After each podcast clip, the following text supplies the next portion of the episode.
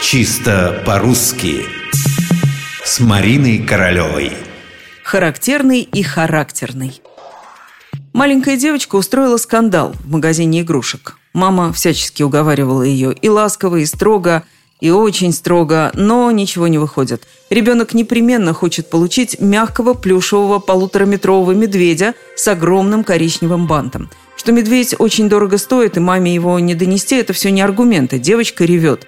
«Кошмар!» – стенает мама. А какая-то женщина, проходя мимо, качает головой. «Да, характерная у вас дочка». «Это в каком же смысле?» – вскидывается мама. «Характер, говорю, у дочки, ого-го».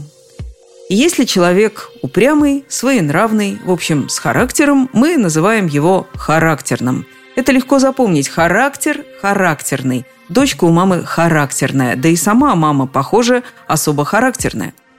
Это о характерности в обычной жизни, повседневной. В театре, например, тоже есть понятие характерности. Ему досталась характерная роль. Так мы скажем об актере, если ему выпало сыграть роль человека, принадлежащего к определенной среде. Это роль, которая содержит типичные черты представителей этой среды. Характерный актер. Так мы говорим, если актеру этому все время достаются характерные роли. Все остальное характерное. Характерный значит типичный. Характерная черта, характерный выговор, характерное лицо. Все это характерное. Когда говорить характерный, а когда характерный, зависит исключительно от вас, от того, что вы имеете в виду.